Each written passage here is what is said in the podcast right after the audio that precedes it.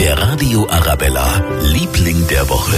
Heute Weltblutspendetag und da sind unsere Lieblinge wirklich alle, die schon mal den Arm hingehalten haben, so wie zum Beispiel Michael aus Gern. Schönes Gefühl, wenn man weiß, man kann damit anderen helfen, ohne dass man wirklich selbst viel dafür tun muss. Man liegt ja da, ich schaue halt dann weg und dann geht es schon. Also dann, dann pickt's leicht und der Rest ist ja dann eigentlich Formalität. Blutspenden heißt ganz oft wirklich Leben retten. Jeden Tag werden allein nämlich in den bayerischen Kliniken rund 2000 Blutkonserven gebraucht. Wenn Sie sagen, ja, ich möchte auch helfen, ich möchte Blut spenden. Heute geht es zum Beispiel in Olching an der Mittelschule, am Oskar-Maria-Graf-Gymnasium in Neufahren oder auch bei der Feuerwehr in Unterbiberg. Der Radio Arabella, Liebling der Woche.